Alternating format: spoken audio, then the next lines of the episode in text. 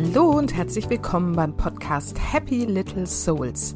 Der Podcast, der dir zeigt, wie du die schönste Vision deiner Familie leben kannst. Ich bin Susanne, ich bin Expertin für bewusstes Familienleben und helfe Müttern dabei, das Leben mit ihren Kindern bewusst zu genießen. Die Sommerferien stehen vor der Tür. Bei uns geht's morgen am Freitag los und vielleicht ist es bei dir schon losgegangen, vielleicht äh, liegt es in den nächsten Wochen an.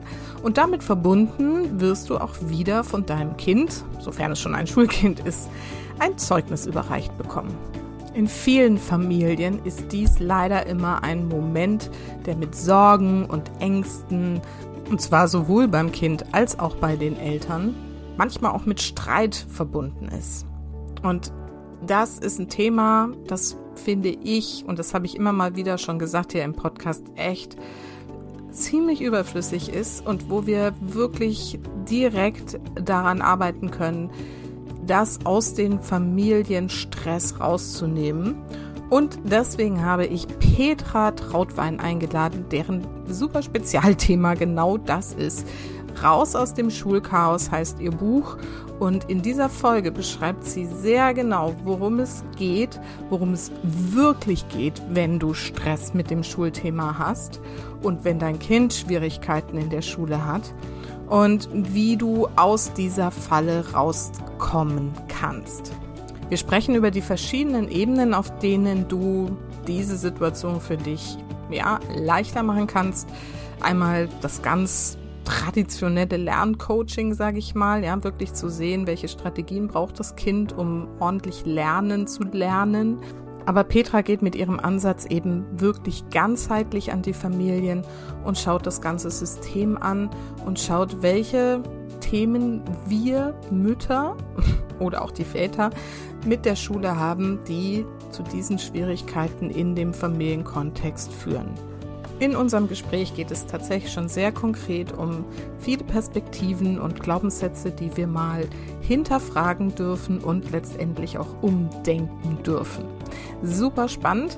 Bevor es losgeht, noch ein kleiner Veranstaltungshinweis. Ich bin nämlich mal wieder bei einem Online-Kongress dabei.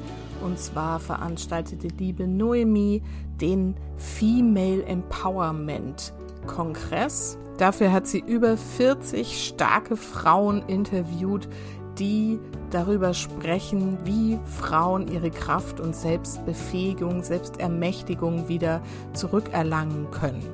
Und ich bin eben eine davon. Der Kongress ist kostenlos, startet ab dem 24. Juli und den Link zur Anmeldung packe ich einfach hier mit rein in die Show Notes und auch auf Facebook werde ich dazu natürlich nochmal einen detaillierteren Post dazu loslassen. Jetzt geht's aber los mit dem Interview mit Petra Trautwein.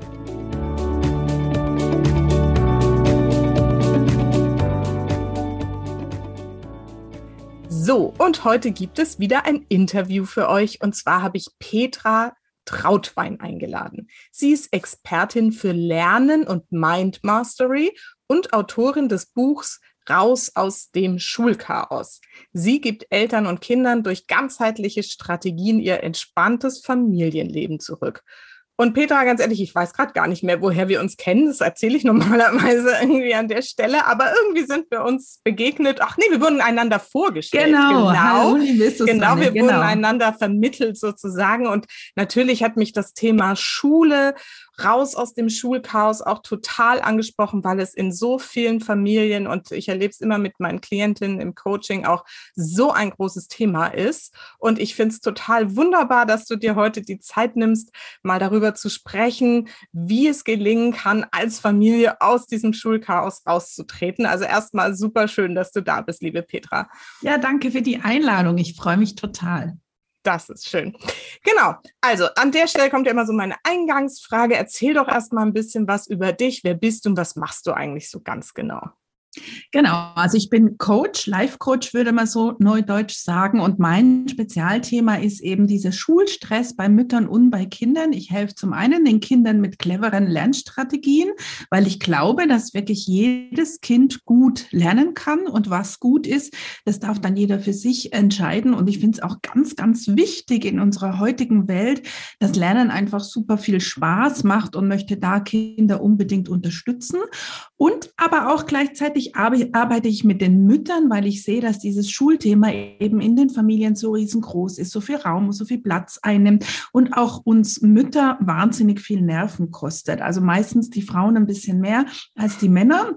Deswegen arbeite ich eben mit Müttern daran auch am Mindset, weil ich eben beobachtet habe, dass wir ganz oft unseren eigenen Schulstress, unsere eigenen Schulthemen aus der Kindheit wieder vorholen, wenn unsere eigenen Kinder in die Schule kommen. Ja, das ähm, spricht mir total aus der Seele. Da kann ich auch vielleicht später noch ein bisschen was da über meine eigenen Erfahrungen damit erzählen. Aber erstmal würde mich interessieren, wie war denn dein Weg dahin? Wie bist du denn jetzt wirklich zu dem Thema gekommen? Und du bist ja auch selber Mutter, oder? Ja, genau. Ich habe drei Kinder, drei Mädels. Zwei mhm. sind schon aus der Schule draußen. Die dritte ist jetzt in der zehnten Klasse, also auch nicht mehr ganz klein.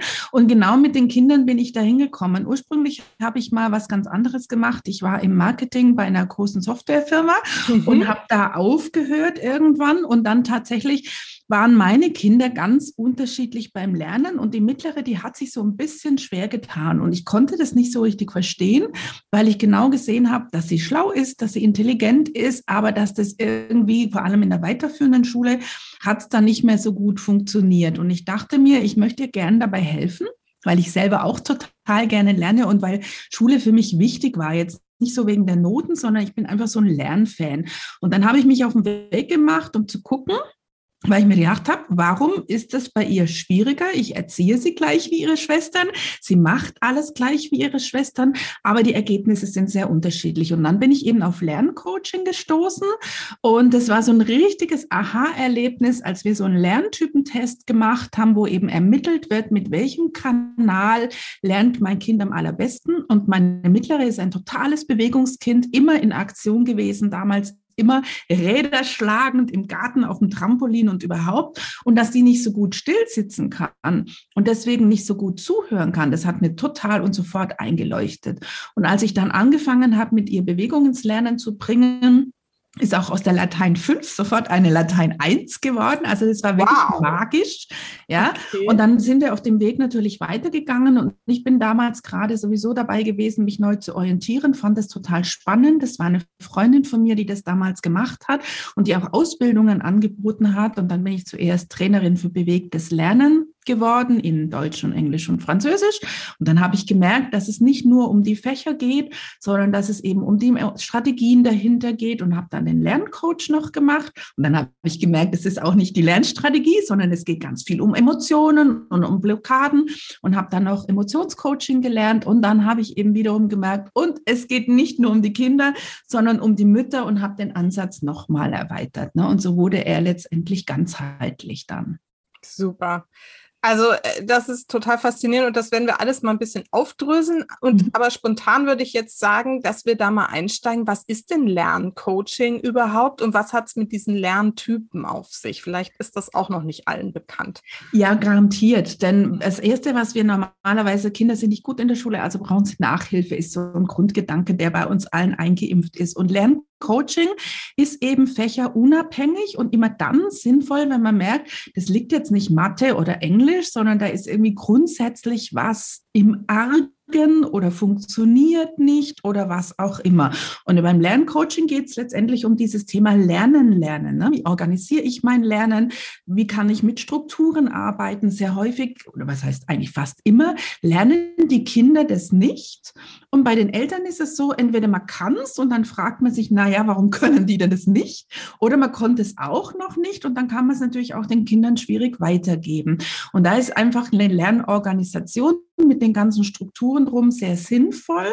Man kann sich dann auch anhand dieser Strukturen einfach durchhangeln, wenn man nicht so ein intuitiv gut lernender Mensch ist. Und die Lerntypen sind so ein Spezialfall davon. Das ist für mich immer der Einstieg tatsächlich. Da geht es darum, wie ähm, verarbeite ich Informationen am liebsten oder am schnellsten über die Ohren, auditiv, über die Augen, visuell oder indem ich so ein Learning by Doing Typ, ein Fühler bin oder auch motorischer Mensch, weil die beiden Typen fasse ich dann zusammen unter kinästhetisch-motorisch. Ne? Mhm. Und das war eben bei meiner Tochter, die kann ganz schlecht still sitzen und es hat sie wahnsinnig viel Energie gekostet, allein an dem Schreibtisch zu sitzen, um diese Vokabeln zu lernen, um sie anschließend dann aber nicht zu können. Und als wir dann gesagt haben, okay, wir integrieren Bewegung ins Lernen, sodass sie ihrem natürlichen naturell nochmal nachgehen kann. Und da hat sie eben die, die Vokabeln dann auf dem Trampolin gelernt. Da ging das dann ganz fix, weil sie einfach da nicht so viel Energie auf dieses Stillsitzen verschwenden muss. Das Hirn hat ja so Positionen, ich stelle es mir immer so ein bisschen vor wie beim Computer, ne? so ein Arbeitsspeicher. Das kann irgendwie so neun Positionen gleichzeitig machen. Und wenn ein Kind erstmal denkt, ich muss still sitzen, ich darf nicht aufstehen, das ist alles so doof hier und ich habe jetzt keine Lust, dann sind schon vier Positionen mit solchen Gedanken besetzt, okay. die eben nicht fürs Lernen frei sind. Also einfach mal ganz simpel gesprochen. Ja, ne? okay. Und wenn die jetzt auf dem Trampolin hüpft, fallen die vier Positionen schon mal weg und sie hat wieder sieben bis neun fürs Lernen frei letztendlich. Und ich merke das wirklich in meinen Lerncoachings, dass das die Kinder total begeistert. Jetzt geht natürlich nicht nur alles auf diesem einen Kanal, aber es ist halt super zu wissen, ich habe keine Zeit, ich habe keinen Bock, das ist so schwer und jetzt aber ganz dringend, dann weiß ich, mit dem Kanal geht es am allerbesten. Ne? Okay. Kannst du das mal noch so ein bisschen konkretisieren? Wie findet man das denn raus, welcher Kanal da bei dem Kind so der vorherrschende ist? Also ich habe das verstanden, so dass immer alle irgendwie beteiligt sind, genau. aber es gibt so einen mhm. vorherrschenden oder oder oder ähm, genau. Bei, bei vielen Kindern, ja. Also mhm. es gibt auch Kinder, die haben alle drei gleichwertig ja. und das ist natürlich die die beste Voraussetzung, weil dann kannst du aus dem ganzen Angebot, was man überhaupt einsetzen kann, um zu lernen, frei auswählen und alles funktioniert super. Ansonsten mache ich im Coaching direkt den Test. Das heißt, ich lese denen Dinge vor, ich zeige sie ihnen, also sie hören, sie sehen, wir machen dann noch Abschreiben. Ich gucke auch, welche Gehirnhälfte ist aktiver, die rechte oder die linke oder ist das ausgeglichen ausgeglichen, weil wenn es ausgeglichen ist, arbeiten wir eben auch ähm, am optimalsten. Und so teste ich das im Coaching direkt aus. Es gibt aber auch zum Ausfüllen Tests, wie ich sie zum Beispiel in meinem Buch oder im Bonusmaterial von meinem Buch drin habe, wo die Eltern einfach Beobachtungen abgefragt werden und ankreuzeln und das ist auch schon mal ein erster Hinweis. Man kann auch ganz viel über die Sprache erfahren. Ja, sage ich, das fühlt sich gut an, das mhm. sieht gut aus oder das hört sich gut an, lässt auch schon mal so ein bisschen Rückschluss auf den ähm, angenehmsten oder besten Kanal einer Person zu. Aber wie du sagst, es geht jetzt nicht nur darum, der lernt nur noch auf diese eine äh, Art, sondern es ist einfach ein Hinweis, um in schwierigen Situationen gut klarzukommen. Grundsätzlich liebt unser Gehirn immer die Abwechslung und möchte nie nur mit den Augen, nur mit den Ohren oder nur bei Learning by Doing irgendwie lernen. Und es geht natürlich auch nicht in jedem Fach immer alles anzuwenden. Also Mathe auf dem Trampolin ähm, wird, wenn es einmal eins mal vorbei ist, dann schwierig. Ne? Mit dem Geodreieck und mit dem Zirkel können wir nicht Trampolin hüpfen. Da müssen wir uns was anderes einfallen lassen. Ja, und da wird es ja dann auch spannend. Also ich kann mir sehr gut vorstellen, dass, ne, also Augenkanal irgendwie muss das irgendwie schriftlich vor sich sehen oder bildlich am besten noch dargestellt. Mhm. Ohrenkanal auch klar, kann gut zuhören, ne, braucht es vielleicht nochmal als Erklärung, nicht nur als Bild, sondern nochmal ausformuliert. Ähm, aber diese kinästhetischen Typen, wie geht denn das da, vor allem in der Schule? Ich meine, da steht ja jetzt auch gerade kein Trampolin rum. Wie kann man sie denn dann da unterstützen? Also das ist natürlich grundsätzlich so, dass man in der Schule mit dem anleben muss, was, was da ist. Und die meisten Lehrer arbeiten sehr stark visuell und auditiv. Ne? Die erzählen die ganze Zeit, ab und zu schreiben sie mal was an die Tafel. Wenn man Glück hat, gibt es mal Gruppenarbeiten oder sowas. Also das ist schon eindeutig so. Aber wenn ich nachmittags bei meinem eigenen Lernen Energie einspare, habe ich natürlich vormittags mehr zur Verfügung. Auch mir ungeliebtere Kanäle kann ich dann besser handeln handeln, wie wenn ich das am Nachmittag auch noch so mache. Außerdem kann ich auch schon, wenn ich weiß, ich bin jetzt der Typ, der sich immer bewegen muss, mit den Kindern überlege ich dann, dann nehmen wir dann einen Ball in die Hand und drücken den zum Beispiel. Viele spielen mit ihren Bleistiften rum und dann sagen die Mütter, hör auf mit dem Stift zu spielen. Und ich sage, spiel mit dem Stift, weil wenn du dich dann besser konzentrieren kannst, ist super. Es gibt Kinder, die können besser ähm, Schulaufgaben schreiben, Klassenarbeiten, wenn sie ein Kaugummi im Mund haben, einfach weil sie das ablenkt. Also da kann man so kleine Sachen doch auch finden. Und wenn die Kinder wirklich in der Grundschule noch sind und zum Beispiel dieses Bewegungselement so ganz, ganz stark ist, dann kann man ja auch einfach mal mit einem Lehrer reden und sagen, hör zu, mein Kind ist so und so, dem wird es total helfen, wenn er sich mal nicht gut konzentrieren kann, dass er einfach mal aufstehen darf, einmal die Treppe hoch und runter flitzt und sich dann wieder hinsetzt. Und bevor jetzt Lehrer sagen, die ganze Klasse dreht mir durch, weil da sind fünf Bewegungskinder, die einfach gar nicht mehr still sitzen können, erlauben manche das, wobei ich natürlich auch weiß, andere tun es nicht und dann muss man mhm. einfach mal gucken, ja. Wie ist denn so die Verteilung? Gibt es da irgendwie so, dass man sagt, was weiß ich, 50 Prozent sind visuell und irgendwie 30% Nee, gibt es nicht. Tatsächlich ist auch nee. diese Lerntypenanalyse wissenschaftlich ein bisschen umstritten. Mhm. Ich glaube, dass es daran liegt, ähm, dass natürlich die, die sich leicht tun, gar nicht drüber nachdenken und auch gar keine, ähm, gar keine Hinweise mehr brauchen. Zu mir kommen ganz viele mit kinästhetischen Lerntypen als mhm. vorrangigen, mhm. weil die gerade mit diesem Stillsitzen und so weiter und und wahrscheinlich auch, weil dieser äh, Typ natürlich in der Schule am wenigsten bedient wird, tun die sich am schwersten und brauchen am ehesten mal Hilfestellung in der Schule aber nur. Gell? Weil mhm. fürs Leben ist es total egal. In unserem Leben ist es völlig wurscht. Die einen sind wirklich großartige Organisierer und Strukturierer, die anderen haben den, sind kreativ und denen fällt immer was ein. Und die Dritten ähm, sind eben vom, vom Auditiven her können gut zuhören, können Dinge nacheinander sequenziell machen und so weiter. Also das hat überhaupt keine Wertigkeit im ganzen Leben. Nur die Schule ist halt ein bisschen stark auditiv und visuell geprägt und damit müssen wir einfach umgehen lernen. Ne? Mhm. Sehr gut, ja. Jetzt eine Frage noch nur für so mein, ich sag mal jetzt mein privates Verständnis. Du hast ja. vorhin gesagt, du testest das aus, auch ob die linke oder rechte Gehirnhälfte mhm. und so äh, aktiv ist. Machst du das kinesiologisch? Weil ich kenne das jetzt so aus meinen Brain Gym Seminaren oder wie testest also das du das aus? Äh, man kann kinesiologisch testen. Das mache ich aber eigentlich, wenn ich ehrlich bin, nicht, sondern also diese, dieses Schreiben und Abschreiben und Hören und so, das machen wir tatsächlich und die kriegen halt acht mhm. Begriffe vorgelesen, acht Begriffe zum Anschauen, acht zum Abschreiben, acht zum Fühlen und bei dem rechts und links, da gibt es einfach eine App, wo man das austesten kann. Ne? Ah, okay. Da werden so verschiedene Bilder angeguckt und da wird das ausgewertet.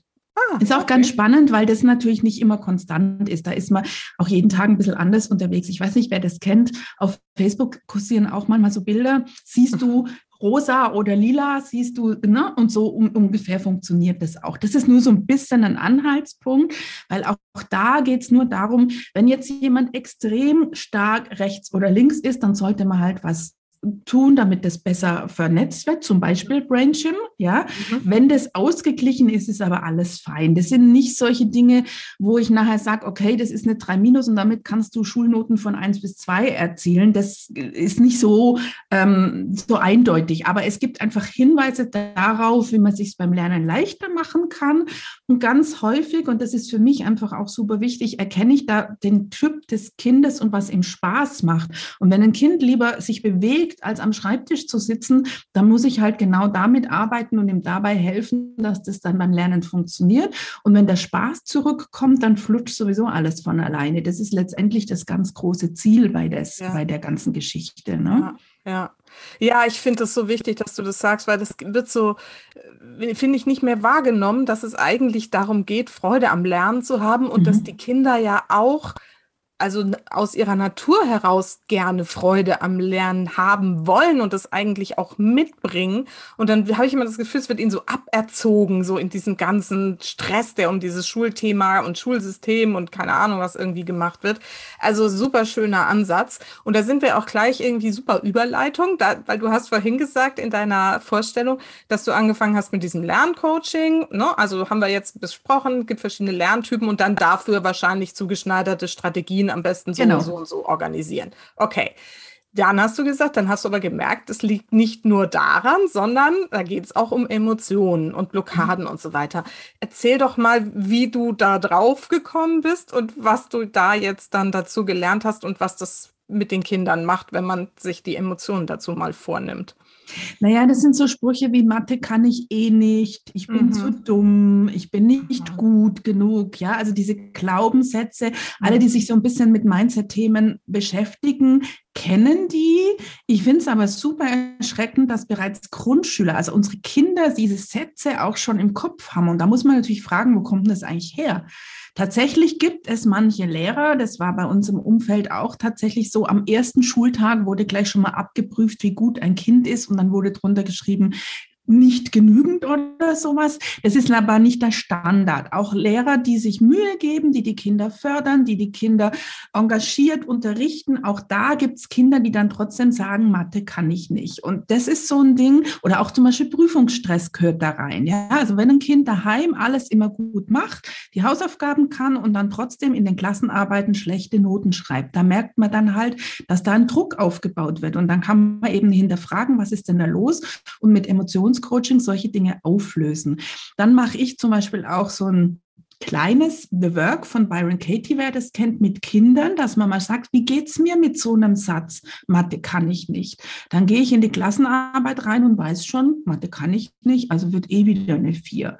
Wie geht's mir, wenn ich diesen Satz nicht habe? Ja, dann gehe ich in die Klassenarbeit rein und guck mal, was ich gelernt habe und ob ich das anwenden kann, ob ich das kann, unvoreingenommen und dann warte ich mal, was passiert. Also das ist natürlich auch schon den Kindern ganz klar, Hinderliche Glaubenssätze halten uns klein, demotivieren uns und führen natürlich auch zu nicht gewollten Ergebnissen. Ich nehme da immer gern das Zitat von Henry Ford, der schon 1920 oder so, glaube ich, gesagt hat, egal ob du glaubst, du kannst das oder du kannst es nicht, es wird genauso kommen. Und das ist letztendlich Emotionscoaching und Blockaden lösen. Wenn ich glaube, Mathe ist doof und ich kann das nicht, dann kann ich es nicht. Und wenn ich glaube, oh ja, schauen wir mal, was da draus wird, dann geht's gut. Das kennen wir Erwachsenen auch. Wenn uns Dinge nicht so wichtig sind, dann glücken die viel viel leichter, wie wenn wir irgendwas unbedingt wollen. Ja?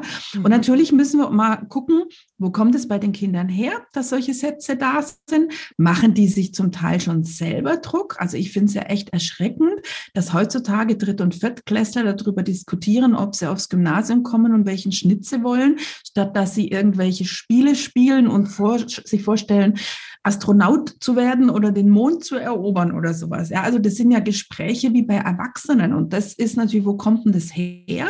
Wer macht das so einen Druck? Ganz oft die Eltern und zwar völlig unbewusst, weil ganz ehrlich, die meisten Eltern merken gar nicht, wenn sie so einen Druck mal aufbauen, weil sie aus der Sorge heraus, dass es ihren Kindern gut gehen soll, sich kümmern, dass es möglichst gut wird und damit aber einen Druck aufbauen. Das ist uns allen gar nicht bewusst. Mhm. Da kommen noch unsere eigenen Schulängste mit dazu und dann wird es teilweise halt einfach kompliziert, ja. Und dann kann mhm. man sich das einfach mal angucken.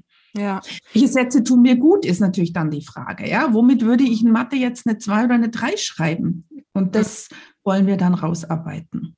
Und kriegst du das mit, also in welchem Alter kannst du schon so arbeiten mit The Work und so mit den Kindern und kriegst du das dann wirklich gedreht, diese Glaubenssätze, gerade wenn sie eigentlich von den Eltern irgendwie kommen? Also das ist natürlich eine ganz spannende Frage und ich sage immer, mit Grundschülern arbeite ich eigentlich am liebsten mit den, also zu mir kommen meistens die Mütter, Väter hatte ich jetzt noch nicht, aber ich würde natürlich auch mit Vätern arbeiten, aber tatsächlich ist es ein Thema, das sehr oft die Frauen verfolgen. Die Männer können Schule meist auch entspannter sehen. Also ich persönlich bin wirklich der Überzeugung, da gibt es in den Geschlechtern unterschiedlich verteilte Perspektiven auf das Thema Schule. Und deswegen kommen sehr viele Mütter zu mir.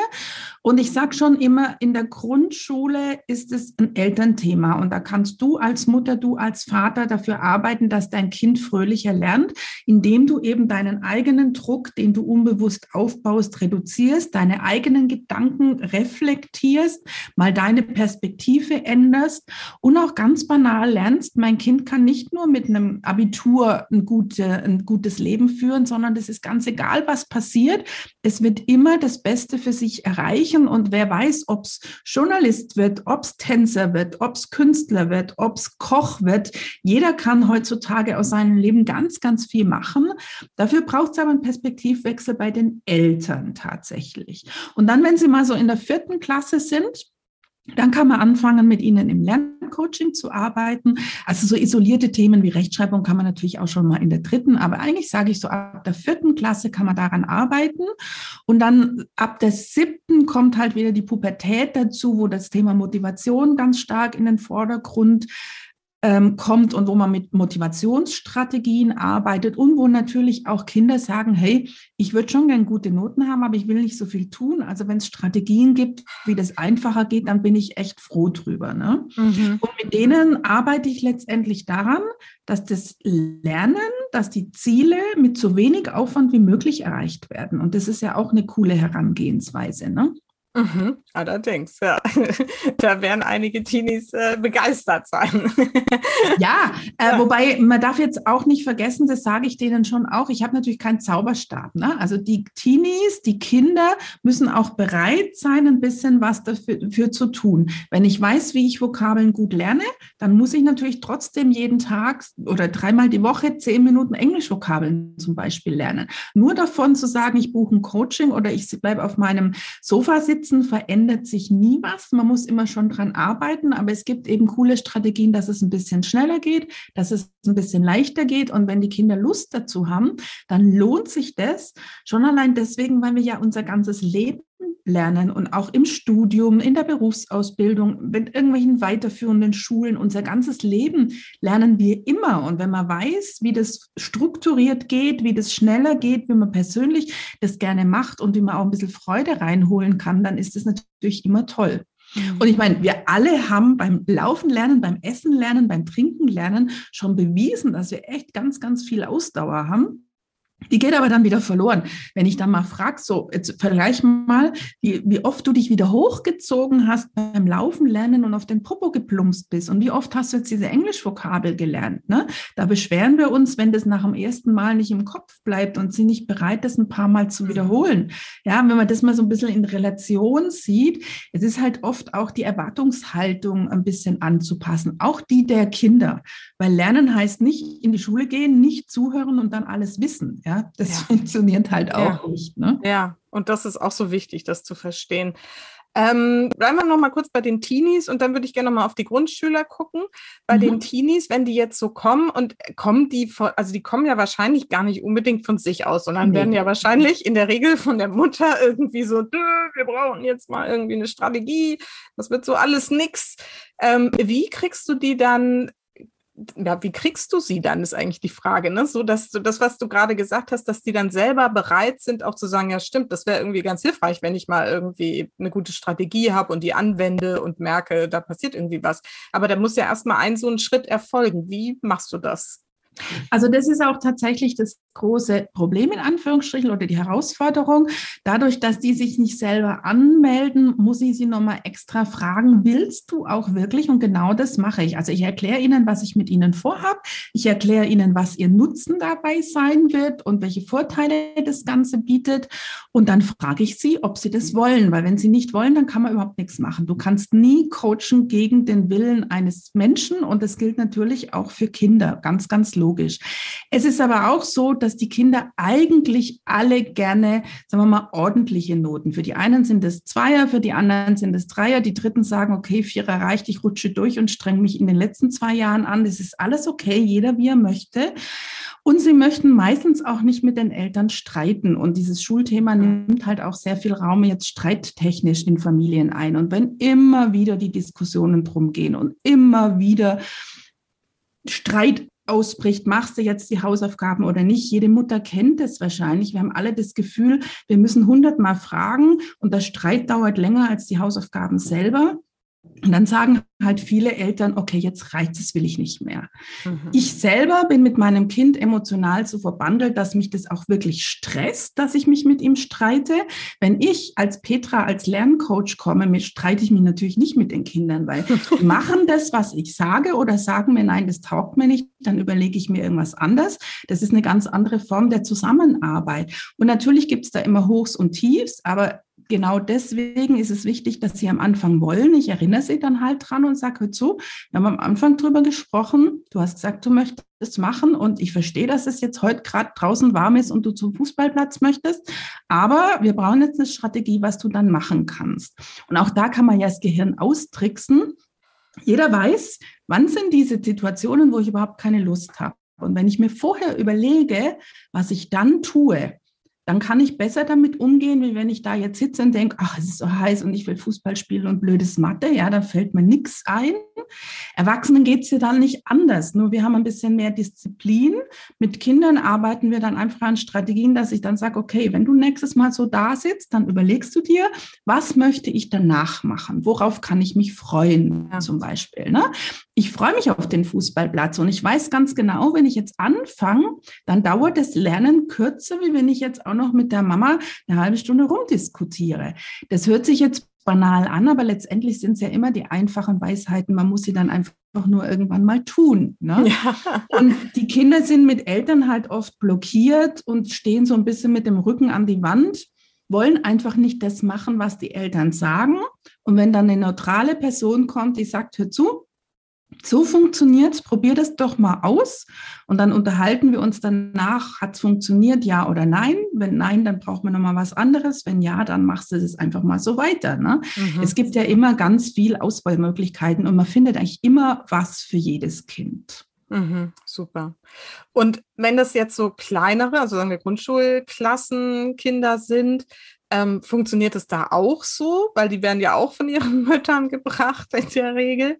Oder äh, sind, sind da die Mütter dabei und du arbeitest dann generell schon eher mit den Müttern?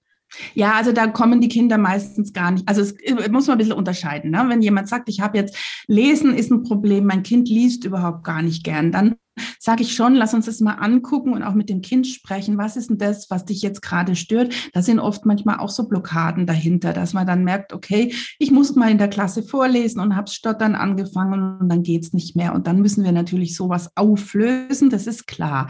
Aber ganz oft denken eben die Mütter, ach, mein Kind kann sich gar nicht konzentrieren, das lernt nur eine halbe Stunde und dann ist schon vorbei. Wo ich sage, ein Grundschüler eine halbe Stunde, herzlichen Glückwunsch. Das ist total super, wenn der das macht. Ne? Also ganz oft sind die Mütter halt auch wahnsinnig unsicher, was muss man denn können? Mhm. Dann gibt es natürlich Lehrer, die Erwartungen einfach mal reingeben in die Familien und da müssen wir jetzt 28 Aufgaben machen und jedes Kind muss jeden Mittag zwei Stunden lernen und Sie müssen dafür sorgen, dass es einmal eins sitzt und bla bla bla. Und dann geraten Mütter wieder in dieses alte Bild rein, wo sie selber in der Schule waren und denken, oh mein Gott, der Lehrer hat das gesagt, das muss ich machen. Und wir vergessen völlig mal zu fragen, macht das eigentlich Sinn? Mein, Mann, mein Kind kann total gut Mathe Drei Aufgaben hat es ohne Fehler in Ratzdifatz der Zeit gemacht. Warum soll es eigentlich 28 machen? Ja?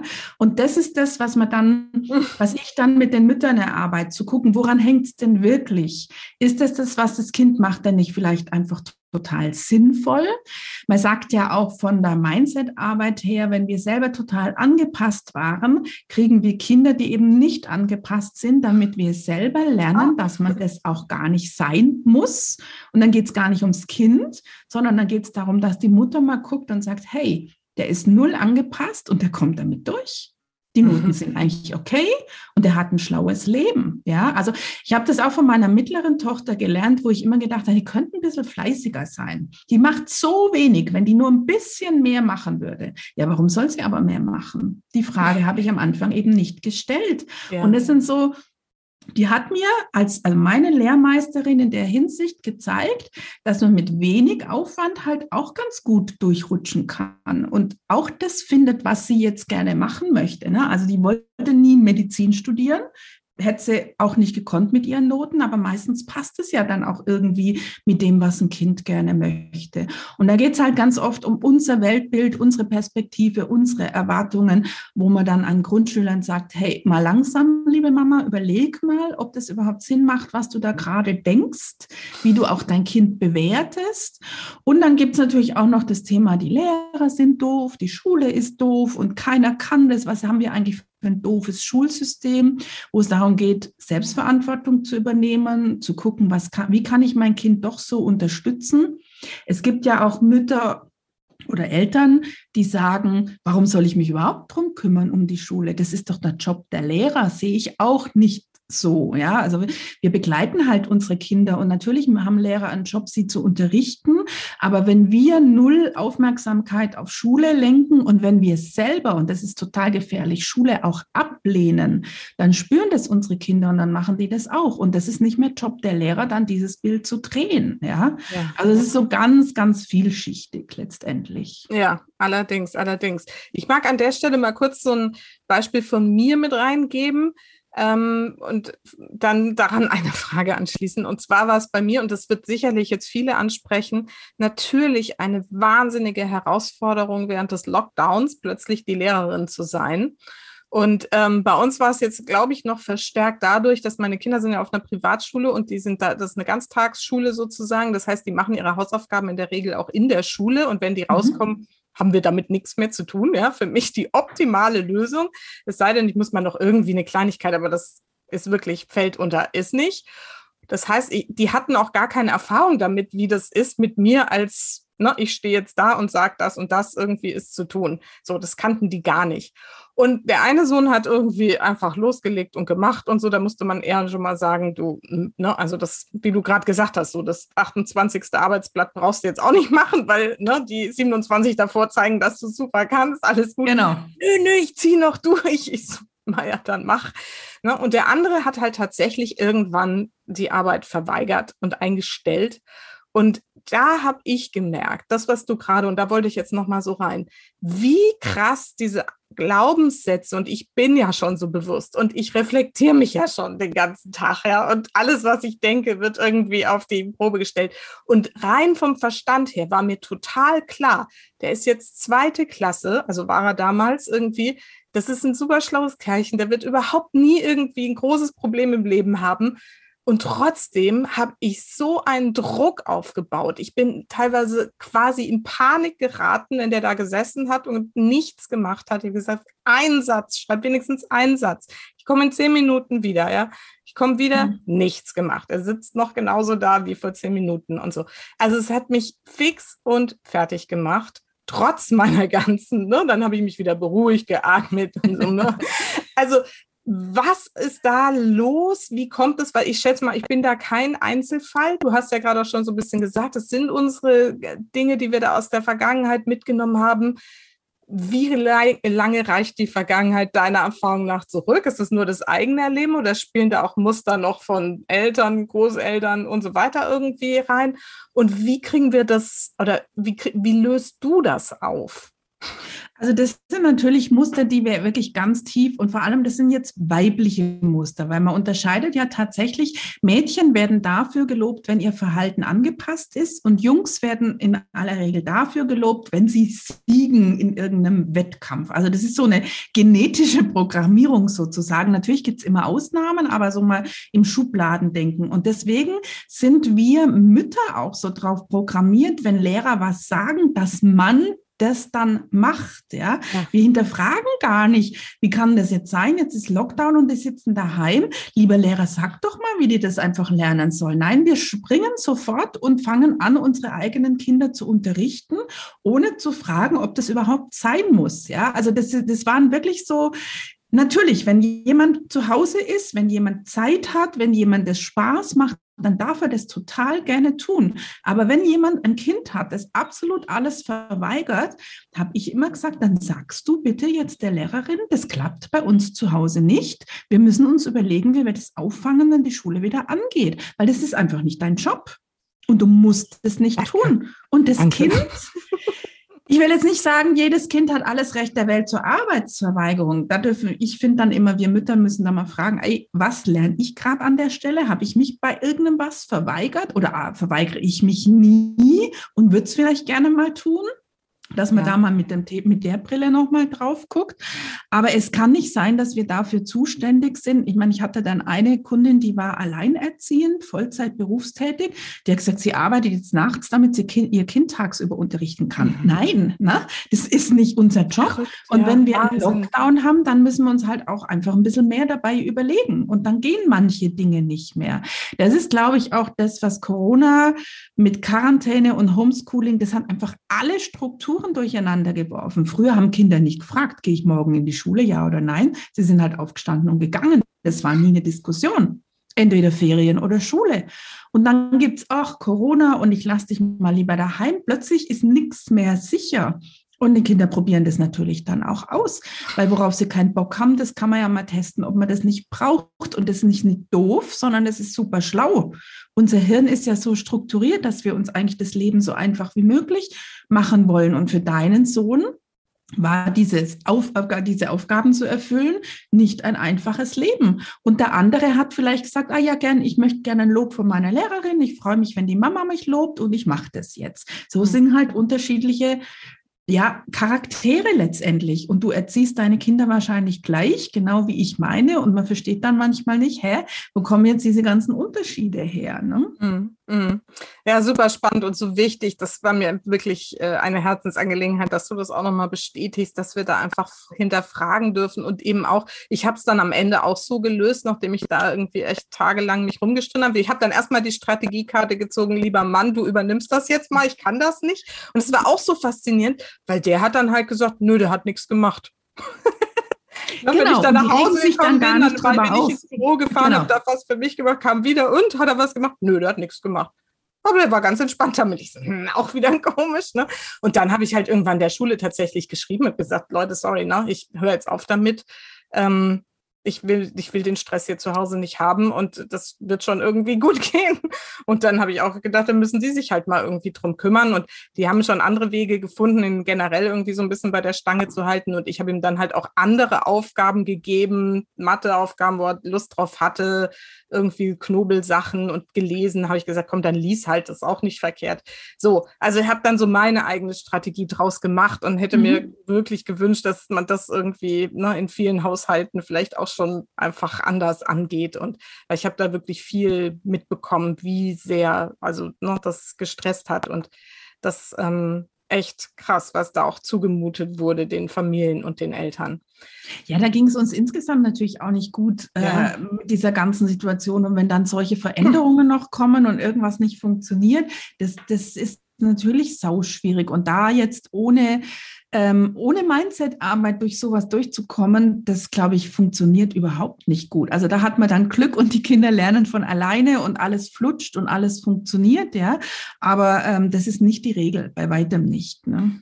Und das heißt, in solchen Fällen setzt du dich dann mit den Müttern hin und guckst dann deren Themen an, löst die auf. Hast du da auch irgendwie eine bestimmte Methode irgendwie? Also nutzt du auch The Work oder wie ich, ne, ich arbeite mit The Work, ich arbeite aber auch mit M-Trace, Blockaden aufzulösen, Emotionscoaching zu machen, Ressourcen mhm. stärken, all solche Dinge. Also ganz, ganz viele Dinge habe ich da gelernt. Und je nachdem, es gibt Teilearbeit, es gibt Familienausstellungen, je nachdem, was jetzt ja. gerade vom Thema her passt und wo ich dann auch spüre, okay, das das würde jetzt gehen. Ne? Also mhm. es ist definitiv, kommt auf Thema, kommt auf die Person ein bisschen an. Und dann natürlich auch, arbeiten wir offline oder arbeiten wir online.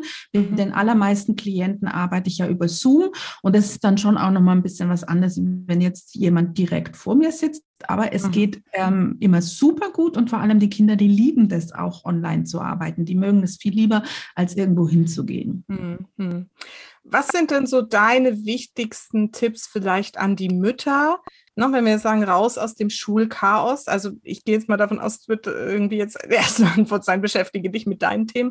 Aber so, dass das Kind irgendwie in entspanntem Zustand zu begleiten, auch wenn es vielleicht mal Schwierigkeiten in der Schule gibt? Was sind so deine wichtigsten Tipps? Also die erste Frage finde ich immer, was ist mir gerade wichtig? Und das gilt natürlich auch für so im Rückblick so auf Corona. Ist es mir jetzt gerade super wichtig, dass es uns allen gut geht oder dass 28 Arbeitsplätze erledigt sind? Und ich meine, die Antwort ist eigentlich für, ich will mal sagen, alle, die hier zuhören, ziemlich eindeutig. Wir vergessen sie aber ganz, ganz oft. Mhm. Also gerade in Konfliktsituationen Situationen echt nochmal zu überlegen, was ist jetzt gerade eigentlich wichtig. Wir haben hier eine Sondersituation, damals mit Corona, mit Homeschooling oder Quarantäne oder sonst was. Ich möchte jetzt eigentlich, dass meinen Kindern gut geht. Und dann dürfen die eben Knobelaufgaben machen oder lesen und müssen nicht unbedingt Mathe machen. Ja, ganz, ganz wichtig ist, ja, was hat das mit mir zu tun, diese Frage? Was lerne ich hier gerade von meinem Kind? Ich sage immer Königinnenfrage. Was hat das mit mir zu tun? Und da gibt es zwei Blickwinkel. Kenne ich das auch? Oder kenne ich das gar nicht? Das, also, es geht immer von beiden Seiten her anzuschauen. Wenn ich immer brav war, dann hätte ich vielleicht gerne mal als Kind gesagt, und die Hausaufgaben mache ich heute nicht. Und dann zeigt dir dein Kind, dass man das darf dass man das einfach auch mal testen kann und dass übrigens gar nichts passiert, wenn man das mal nicht macht, ja, sogar wenn man es ein paar Mal nicht macht. Warst du immer so angepasst und darf von deinem Kind jetzt lernen, dass man sich im Leben nicht immer anpassen muss? Oder ist dir die Schule auch schon immer zuwider gewesen? Dann brauchst du dich nicht zu wundern, warum dein Kind dir jetzt genau dieses auch widerspiegelt. Und dann geht's halt immer weiter. Ja, was mache ich jetzt mit der Erkenntnis? Ne? Und wenn ich sage, Schule ist mir total zuwider, ähm, trotzdem schicke ich mein Kind hin, dann muss ich da für mich eine logische Erklärung finden. Meistens ist es ja schon so, dass ich gern möchte, dass mein Kind was lernt, dass es gefördert wird. Und dann ist eben Schule eine Möglichkeit, das zu machen. Und wenn ich das Schulsystem so doof finde, dann muss ich halt so wie du auch sagen, okay, dann suche ich mir eine alternative Lösung. Ich gehe auf eine Privatschule. Es gibt ja auch immer mehr, die jetzt irgendwie digitale Nomaden werden und auswandern, weil sie ihre Kinder nicht in die Schule schicken wollen. Wichtig ist, du kannst immer was tun. Du kannst aber nicht dein Kind in die Schule schicken und sie gleichzeitig doof finden und dich dann wundern, warum es nicht klappt. Das funktioniert ja. halt nicht. Ne? So wichtig. Ja, cool. Und so ganz konkret, also das ist wahrscheinlich auch individuell abhängig, aber wie viel Unterstützung ist in einem entspannten Rahmen äh, sinnvoll, sage ich jetzt mal. Weißt du, was ich meine? Das kommt, ja, ja, ich weiß genau, was du meinst, aber das kommt auch ein bisschen auf die Eltern, ja. auf die Mütter an, die das halt machen. Wofür hast du denn Lust? Mhm. Wenn das für dich nur nervig ist, dann bringt es euch eh nicht weiter, weil dann wird es in Streit ausraten, wie alles, was man macht und es nicht mit Freude macht. Ja? Mhm. Hast du Spaß dran, dein Kind zu fördern oder nicht? Wenn du es fördern möchtest, machst du ein bisschen mehr. Wenn nicht, dann sagst du auch zu deinem Kind, hör zu, ja, ich finde Schule auch nicht gut, aber ich möchte natürlich auch, dass du rechnen kannst, dass du schreiben kannst. Das braucht man auch. Und das ist, finde ich, wichtig, weil man selber das mit dem Lernen Schwierigkeiten hat, auch für sich selber das immer wieder klar zu machen. Also ganz banal, ein Sale mit 30 Prozent wäre halt schon schön, wenn wir wissen, wie viel wir sparen dann am Ende. Und es das heißt immer, wir brauchen die Dinge nicht, die wir in der Schule lernen. Ich finde, das stimmt nicht. Natürlich braucht nicht jeder alles, aber für jeden ist was dabei. Ich habe eine Freundin, die ist super gut in, in Naturwissenschaften und ich beneide die heute eigentlich, weil ich weiß nicht, wie eine Photosynthese geht. Ich kann meinen Kindern nicht erklären, was da draußen im Wald mal schnell passiert. Die weiß das immer alles. Wenn wir irgendwas angucken, dann guckt ihr, ah, was sind das für Proteine und bla bla bla. Ich verstehe überhaupt nichts davon. Ich kann aber meinen, meinen Kindern zeigen, so in Italien sagt man, wenn man Eis will, eben so und so. In England macht man das. Mein Ding sind die Sprachen. Aber wir brauchen alles. Und wir brauchen zum Beispiel auch Latein weil es einfach ähm, spannende Texte sind, tolle mhm. Geschichten, die uns da überliefert werden, Denkweisen, die wir so gar nicht kennen. Und ich sage dann den Kindern immer, und wenn es dich gar nicht interessiert, ist total legitim, aber vielleicht interessiert es deinen Nachbarn und dann nimmst du das einfach als Gehirntraining. Weil, wenn du es gar nicht machen möchtest und wenn du nicht lernen möchtest, dann geh bitte auf die Haupt-, auf die Mittel, je nachdem, in welchem Bundesland wir halt sind, auf diese Schulform, wo du nach neun Jahren fertig bist. Dann brauchst du auch nicht auf ein Gymnasium zu gehen. Mhm. Und dann sagen sie meistens, ah doch, das möchte ich aber schon. Ja, dann, ne, aber es ist so, wasch mich, aber mach mich nicht nass, geht halt ja, auch ja. an dem nicht. Und das ja. ist so, wo wir einfach unsere Erwartungshaltungen so ein bisschen anpassen wollen, äh, sollten. Ja, das müssen wir unseren, ich finde auch, wir müssen es unseren Kindern beibringen. Wenn ich bestimmte Dinge möchte, dann muss ich auch in die Pushen kommen, weil tatsächlich viele Kinder auch gar nicht mehr anstrengungsbereit sind. Mhm. Wenn man mhm. dann sagt so, warum eigentlich Hausaufgaben? Ich denke mir, wie soll ich eine Sprache lernen, wenn ich keine Hausaufgaben mache? Sorry, ich kann es null nachvollziehen. Wie soll ich denn Mathe lernen, wenn ich keine Hausaufgaben mache? Klar brauchen wir nicht unbedingt Rallye-Hausaufgaben, aber das ist doch Übung. Und ich persönlich habe früher in der Schule in den Sprachen jeden Tag Hausaufgaben gehabt in überschaubarem Maß, habe die auch gemacht und danach konnte ich eben eine bestimmte Grammatik. Ich frage mich heute manchmal, wie in diesen Englischbüchern, wie man das überhaupt lernen soll mit einer einzigen Übung zu irgendeiner Zeit. Ist doch klar, dass das keiner kann. Wir lernen nur durch Üben und wir lernen nur durch Wiederholen. Ja, ja, ja und durch Erfahrung, durchs Tun letztendlich. Genau. Vom Zuhören genau. wissen wir es noch, na, wissen wir es vielleicht, aber können es noch nicht, genau. Und ja. ich kann sagen, Bio interessiert mich nicht, alles okay, aber wenn ich Bruchrechnen nicht übe, dann kann ich es nicht. Das ist mhm. nicht was, was einer kann nach einem Mal. Und mhm. ich meine, ähm, man kann dann auch mal ein bisschen hinterher, aber der kann das doch sofort. Frag mal die guten Schüler, die lernen alle auch daheim. Das ist tatsächlich, habe ich oft beobachtet, dass die Familien sagen, oh, wir machen daheim gar nichts. Und in Wirklichkeit wird ganz viel getan. Niemand kann Vokabeln, ohne dass man sie wiederholt. Niemand kann komplexe Matheaufgaben, ohne dass man das übt. Ja. Also Albert Einstein vielleicht, ja, aber so viele Einsteins gibt es jetzt hier nicht. Naja, wobei, also ich, äh, ganz ehrlich, ich glaube, selbst Albert Einstein musste einige Dinge erstmal üben. Und ich glaube, in der Schule war der auch echt schlecht, übrigens. Ja, also in der Schule war er nicht so gut, aber das war, ist ja natürlich oft, wenn er dann nicht mehr interessiert ist, als genau. Überflieger sozusagen, haben die trotzdem mal schlechte Noten. Auch das passiert natürlich. Ja, ja, ne? ja. Ja, ja.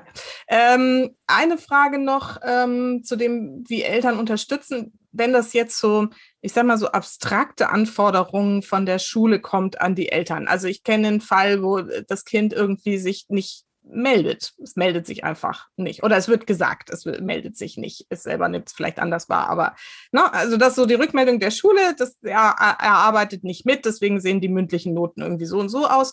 Oder ähm, anderer Fall, es wird gesagt, das Kind konzentriert sich nicht, es stört, es macht, es tut irgendwie in der Schule. So, dann wird es so übergeben an die Eltern die aber gar nicht vor Ort sind, das nicht beurteilen können, das gar nicht einschätzen können, was ist da eigentlich wirklich los. Es gibt vielleicht dann Gespräche mit Lehrern, dann wird irgendwas vereinbart, das wird aber nicht eingehalten oder nicht rückgesprochen. Wie schätzt du so eine Situation ein? Was dürfen wir Mütter oder wir Eltern irgendwie dann tun? Das ist genau gleich wie bei Corona. Das ist nicht unser Job. Ich kann nicht dafür ja. sorgen, dass mein Kind sich in der Schule meldet. Lieber Lehrer, theoretisch bist du ein Pädagoge, praktisch meistens nicht so, weil gerade Gymnasiallehrer studieren Fächer. Das wissen übrigens viele Eltern auch nicht. Die studieren Fächer und keine Pädagogik. Deswegen mhm. ist es da auch gar nicht so im Vordergrund. Aber wenn ein Kind sich nicht meldet, dann hat der Lehrer die Möglichkeit, es aufzurufen. Wenn ein Kind keine Hausaufgaben macht, dann hat der Lehrer auch die Möglichkeit, Möglichkeit und ich als Mutter zum Beispiel fand es auch total okay, eine Strafarbeit zu geben, nachsitzen zu lassen, wenn das ständig passiert, natürlich immer im angemessene Reaktionen. Aber ich als Mutter, ich kann mir doch nur den Mund fusselig reden. Ich habe überhaupt keine Handhabe. Und ich finde auch nicht, dass es mein Job ist. Ja. Und ich finde auch ehrlich gesagt nicht, dass es eine mündliche Leistung ist, sich zu melden oder nicht zu melden. Wenn der Lehrer dann aufruft und dann kommt was Falsches, das ist eine mündliche Note. Das andere ist Mitarbeit. Und natürlich rede ich mit meinem Kind und sage, du, der hat mir erzählt, du meldest dich gar nicht. Das ist seine Wahrnehmung. Also wenn du gerne möchtest, möchtest, dass du eine gute Mitarbeitsnote hast, dann musst du dich ein paar Mal mehr melden, weil der sieht dich nicht. Ich höre allerdings auch immer wieder von Kindern, die sagen, die Lehrer sehen gar nicht, wenn ich mich melde. Und klar, das verstehe ich auch, die haben 30 Kinder da sitzen. Aber es ist auch natürlich dann für Kinder, ah, ich habe mich jetzt fünfmal gemeldet, ich komme nie dran, dann melde ich mich halt niemand. Auch das ist wieder legitim. Da finde ich immer wichtig, miteinander zu sprechen ich habe den Lehrern dann auch immer mal wieder gesagt, ähm, ich bin total einverstanden, wenn sie eine Strafarbeit geben wenn Hausaufgaben nicht gemacht werden. Aber ich kann nicht mehr, als zu sagen, machst du bitte deine Hausaufgaben. Kann es ja nicht durchprügeln. Ja, was soll denn das? Wir haben doch null Handhabe daheim. Und wenn die da uns nicht mehr erzählen, dass es Hausaufgaben gibt, also wir ab einem gewissen Elternalter äh, wird ja auch nicht mehr kontrolliert. Ja, wir wollen ja auch gleichzeitig, dass die selbstständig sind. Und das ist übrigens was, was ich im Coaching auch oft machen muss. Es geht natürlich nicht, dass man 14-jährigen Kindern alles vorkaut und alles für die tut. Ja. Wir müssen die schon auch in die Selbstständigkeit über überführen. Dann sind sie nämlich für ihre Erfolge auch selber verantwortlich und nur so kann Motivation auch dann wieder gehen. Aber wir ab haben welchem Alter, mh, ab welchem Alter findest du, kann sich so ein Kind irgendwie größtenteils alleine um die Schule kümmern? Wenn es nicht um Also ich finde schon, ab der achten sollte das gehen ab der fünften soll es anfangen und dass man ja. dann mal sagt, hör zu, ich möchte gern, dass du das nach und nach lernst. Womit fangen wir denn an? Die Dinge, die fürs Kind leicht sind, mit denen beginnt es mal. Und natürlich ist es dann auch so, dass ich nicht sofort sage, ich gucke jetzt gar nichts mehr an. Ich frage auch bei meinen älteren Kindern immer noch, hast du die Hausaufgaben erledigt? Aber das heißt ja nicht, dass ich sie angucke oder gar kontrolliere. Ich frage einfach nur, hast du heute viel auf? Hast du es schon gemacht? Weil das natürlich auch Interesse ist. Und wenn niemand Interesse zeigt, dann braucht man es auch wiederum nicht zu machen. Ne? Mhm. Aber erstmal mit kleinen Dingen, die leicht sind, anfangen und dann immer mehr Eigenverantwortung. Gerade diese Motivationslosigkeit kommt meiner Erfahrung nach auch häufig daher, dass ja gar keine Verantwortung für irgendwas getragen wird. Und dann stimmt halt auch die Motivation nicht. Ja, ja, sehr wichtig. Cool. Dankeschön. Und vielleicht eine Frage noch, ähm, weil du auch gesagt hast, du gehst ganzheitlich an das Thema mhm. ran und so. Wie sehr schaust du denn auf, was ist in der Familie überhaupt los? Weil ich meine, das spielt ja wahrscheinlich auch ja. irgendwie eine Rolle. Wie ist die Beziehung der Eltern zueinander? Ist da gerade was los? Oder Geschwister, Konkurrenzgeschichten? Genau. Wie weit und an welcher Stelle beziehst du das mit ein? Also das mache ich ganz am Anfang. Da wird mhm. ganz, ganz viel gefragt fragt. Natürlich, wenn jemand mir was nicht erzählt, dann wird es halt auch nicht Thema. Aber eigentlich bedeutet genau ganzheitlich das, wir gucken die Familienstruktur an, weil meiner Ansicht nach hat nie ein Kind Schulthemen, sondern das ist immer die Familie, meistens die Eltern, noch häufiger die mhm. Mütter, die Schulthemen haben, weil eben die Perspektive eine andere ist. Aber es spielen auch Dinge rein wie Mediennutzung, wie Ernährung. Ja, wenn ich ein ADHS-Kind habe, dann kann ich dem nicht erlauben, den ganzen Tag Zucker zu essen und Süßigkeiten zu essen essen, dann muss ich dafür sorgen, dass das Kind sich bewegt und Pausen macht. Und dann darf es auch nicht drei Stunden am Tag an irgendeinem iPhone hängen. Das geht einfach nicht. Deswegen ist so, und das ist das, was ich eben ganzheitlich finde. Es geht um Ernährung, es geht um Bewegung, es geht um die Familie, es geht um Themen auch mit Freundinnen und Freunden. Ganz oft kommen dann kind, äh, Mütter und sagen Konzentrationsschwierigkeiten. Dabei steckt was ganz anderes dahinter. Das Kind wird von einem Nachbarskind geärgert und ist eigentlich die ganze Zeit in Hab-Acht-Stellung, damit der ihm nicht von hinten mit dem Lineal piekst und kann sich deswegen nicht konzentrieren. Ne? Also das ist ganz, ganz wichtig, das anzugucken, aber auch so Glaubenssätze natürlich. Ne? Ja. Und deswegen ist meiner Meinung nach halt Nachhilfe tatsächlich immer nicht so der richtige Schritt für ein grundsätzliches Lernthema. Klar, wenn jemand krank war, wenn man ein Thema nicht verstanden hat, ist es immer gut, aber man muss meiner Ansicht nach einfach mit einer größeren Brille auf das ganze Thema gucken. Wie bereit sind die Eltern oder die Mütter insbesondere, sich diesen Themen dann auch zu stellen und das in Erwägung zu ziehen, dass es ihre eigenen Glaubenssätze sind oder irgendwie, ne, keine Ahnung, wie gesagt, der Streit mit der, in der Partnerschaft eigentlich der Grund für die Schulschwierigkeiten des Kindes sind.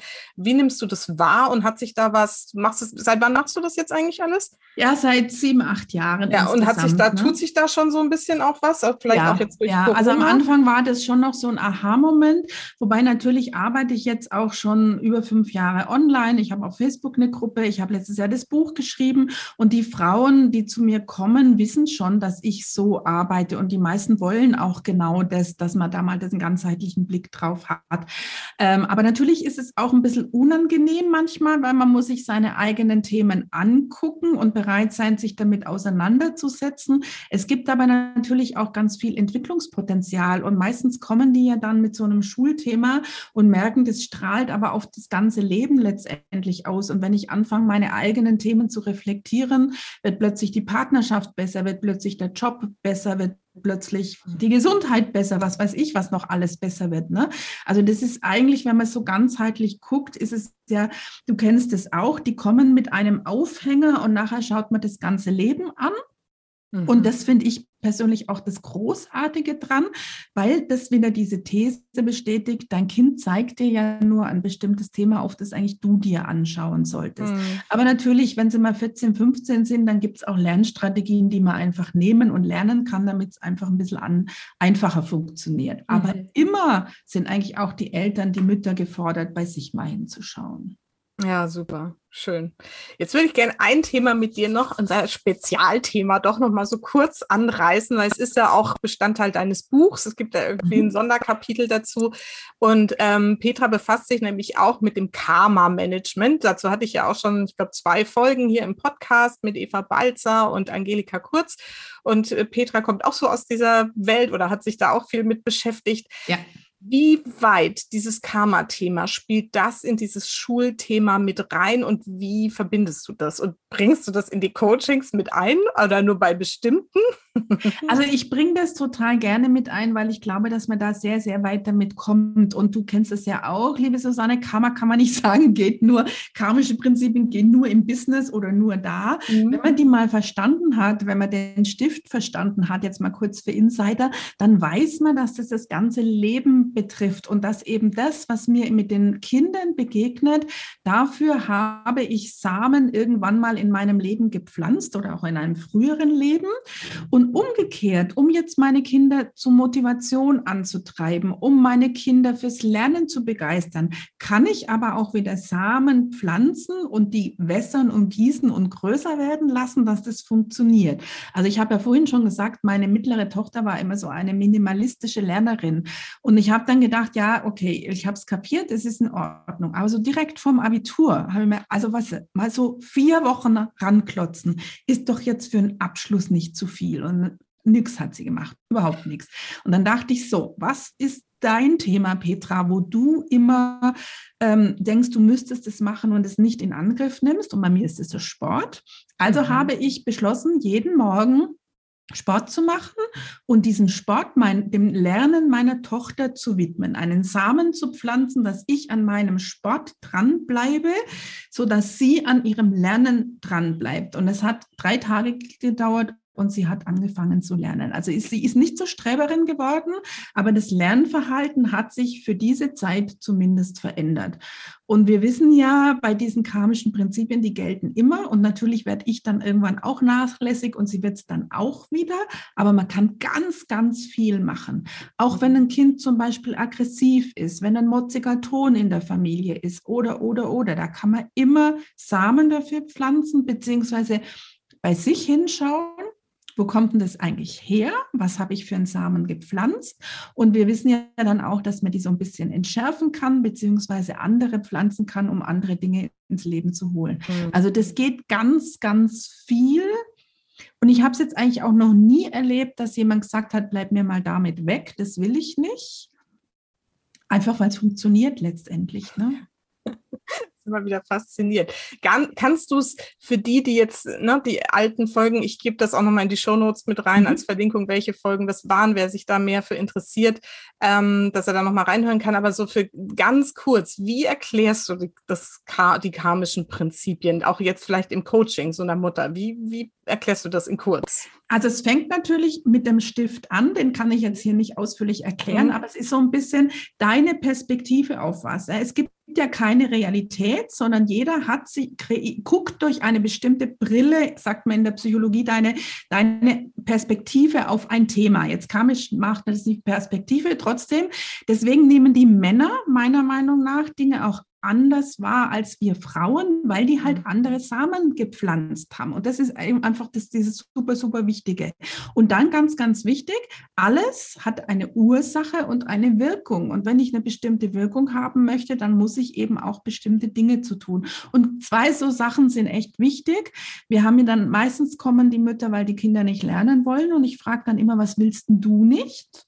Und kannst du das in Angriff nehmen und da dranbleiben und es eben deinem Kind dann widmen? Oder wenn man sagt, okay, woher kennst du das? Wann ging es dir? Also ganz oft sind natürlich Eltern, die sagen, ich habe früher in der Schule genau das Gleiche, meinem Kind geht es genau wie mir. Ja, und was ist dann da? Dann habe ich den Samen eben gepflanzt und dann muss ich gucken, dass ich einen anderen wieder pflanze. Mhm. Und jetzt muss ich gerade noch überlegen, was machen wir denn noch so? Ja, genau. Was du dir wünschst, was du in deinem Leben hast, das guckt, dass das jemand anderes kriegt. Ja, also auch mit diesem Grundsatz kann man eigentlich ziemlich viel machen. Aber so in mhm. aller, aller, aller Kürze ist es tatsächlich ein bisschen schwierig mit diesem ja. Thema. Ich ja, nee, aber das müssen wir nochmal vertiefen. Nur, dass wir das mal so ein bisschen, und wie gesagt, das ist ein super spannendes Thema, kann man gerne nochmal tiefer einsteigen. Und für mich ist es auch so dieses, also für mich war das ein totales Aha-Erlebnis, dieses, wenn ich will, dass ich was, also wenn ich was will, dann darf ich das erstmal jemand anderem geben in irgendeiner Form oder eben für mich machen. So.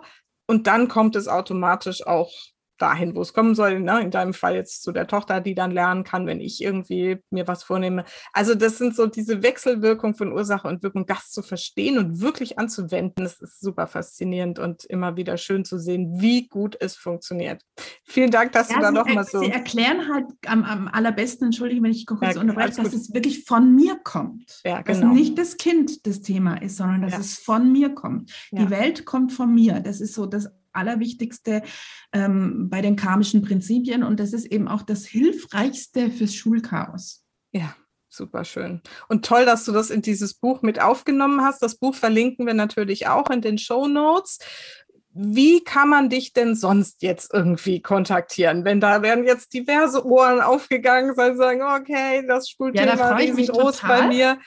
Also ich bin natürlich ähm, auf Facebook, habe ich auch eine Gruppe, die heißt Raus aus dem Schulchaos, die können wir auch verlinken. Ich bin mhm. auf Facebook, ich bin auf Instagram.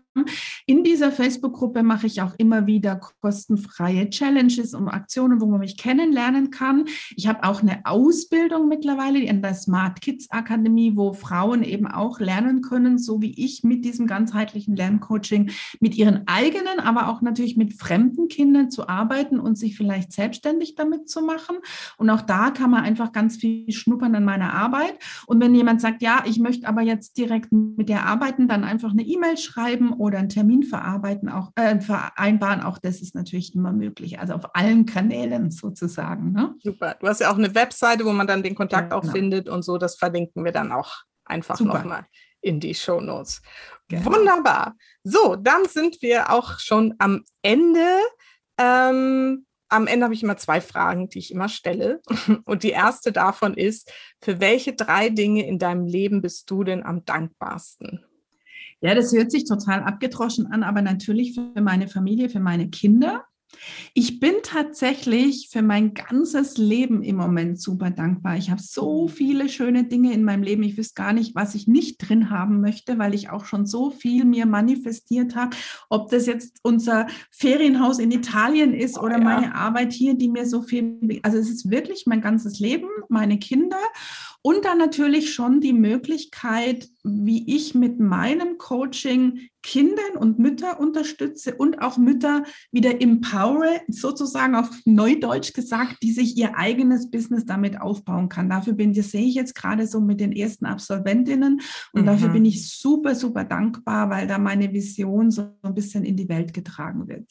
Ja, toll. Toll, toll, toll. Weil es ist so wichtig, dann sich mit so einem guten Thema auch dann selber nochmal zu genau. verwirklichen, ist ja echt eine super Chance. Also ganz großartig, was du da machst und super wertvoll, wirklich. Vielen Dank auch mal an der Stelle dafür. Genau, und meine Schlussfrage, wir haben ja jetzt schon wahnsinnig viel reingegeben, aber in, dem, in der Schlussfrage irgendwie nochmal so auf den Punkt gebracht, was ist denn so deine wichtigste Botschaft für meine Supermamas da draußen? Der erste Schritt ist immer deiner. Das ist mein mhm. Credo, egal in welchem mit welcher Lage ich mich befinde, es gibt immer einen Schritt, den ich gehen kann, um es besser zu machen. Und das ist nicht der Lehrer, das ist nicht dein Kind, sondern der erste Schritt ist immer meiner. Mhm. Dass wir danach gucken. Weil damit drehen wir einfach alles letztendlich. Ne? Ja, ja, sehr, sehr gut. Entspricht so meinem Credo immer so, du kannst nur dein eigenes Verhalten ändern. Ähm, es ist gleich, aber es ist noch, äh, noch, noch äh, so, sozusagen so äh, motivierter, irgendwie zu sagen, geh den ersten Schritt. Sehr, sehr genau. schön. Vielen Dank, Petra, das war toll und äh, super wertvoll. Ich glaube, da werden viele gerade jetzt zum Beginn der Sommerferien, wenn die Zeugnisse auf die Tische kommen, ähm, na, dann äh, sich vielleicht hier hoffentlich ein bisschen was abholen fürs nächste Schuljahr, um da vielleicht eine andere Energie in die Familie zum Schulthema zu integrieren. Vielen das Dank für den ganzen sehr. Input. Es hat mir großen Spaß gemacht, genau. Ach genau, einen Podcast habe ich ja auch noch, da könnt ihr auch noch reinhören, den verlinken wir dann auch noch. Ne? Stimmt, da bin ich ja auch schon bald dabei. Richtig, richtig, das haben wir jetzt ganz genau, vergessen. Genau, Gut, dass es dir noch eingefallen ist, den verlinken wir natürlich auch. Und ähm, genau, da werde ich im Sommer auch irgendwann mit einer Folge vertreten sein.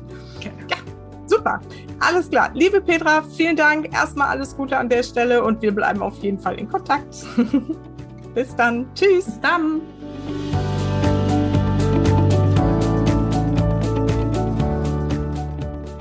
So, ich hoffe, dass wir dich an der einen oder anderen Stelle schon mal so ein bisschen hm, gerüttelt haben und du die ein oder andere Frage dir in Zukunft mal stellst, bevor es wieder so viel Stress wegen Schule in deiner Familie gibt. Und ich freue mich natürlich, wenn dir die Folge weitergeholfen hat, wenn du daraus irgendeine Inspiration mitnimmst. Und wenn dem so ist, ich weiß, dass gerade jetzt viele Familien mit dem Schulthema wieder zu tun haben, eben aufgrund des Beginns der Sommerferien. Und insofern, vielleicht magst du einfach dann die Folge weiterempfehlen, den Podcast weiterempfehlen und hilfst mir damit, ja, meine Mission zu erfüllen und immer mehr Familien wieder in die bewusste Leichtigkeit, Freude und Gelassenheit zu bringen. Das würde mich sehr glücklich machen. Ich freue mich auch wirklich, wirklich über eine Rezension bei iTunes, ähm, wo einfach mal kleiner Kommentar auch weiterhilft, hier zu sagen, das ist wertvoller Content, den Susanne da macht. Hört doch gerne mal rein. Das wäre auch echt, echt toll und ich danke dir jetzt schon von Herzen dafür, wenn du das für mich machst. Ansonsten wünsche ich dir jetzt äh, ja erstmal eine gute Woche. Nächsten Donnerstag kommt die letzte Folge vor meiner Sommerpause. Ich werde tatsächlich dieses Jahr mir eine sechswöchige Sommerpause gönnen. Alles weitere dazu erfährst du dann nächste Woche. Und in dieser Zeit darfst du aber gerne mal in die ganzen alten Folgen reinhören. Ich werde auch immer wieder auf Facebook dich daran erinnern, was es schon für tolle Folgen und Interviews gegeben hat. Und insofern, ja, musst du nicht ganz auf meine Stimme verzichten.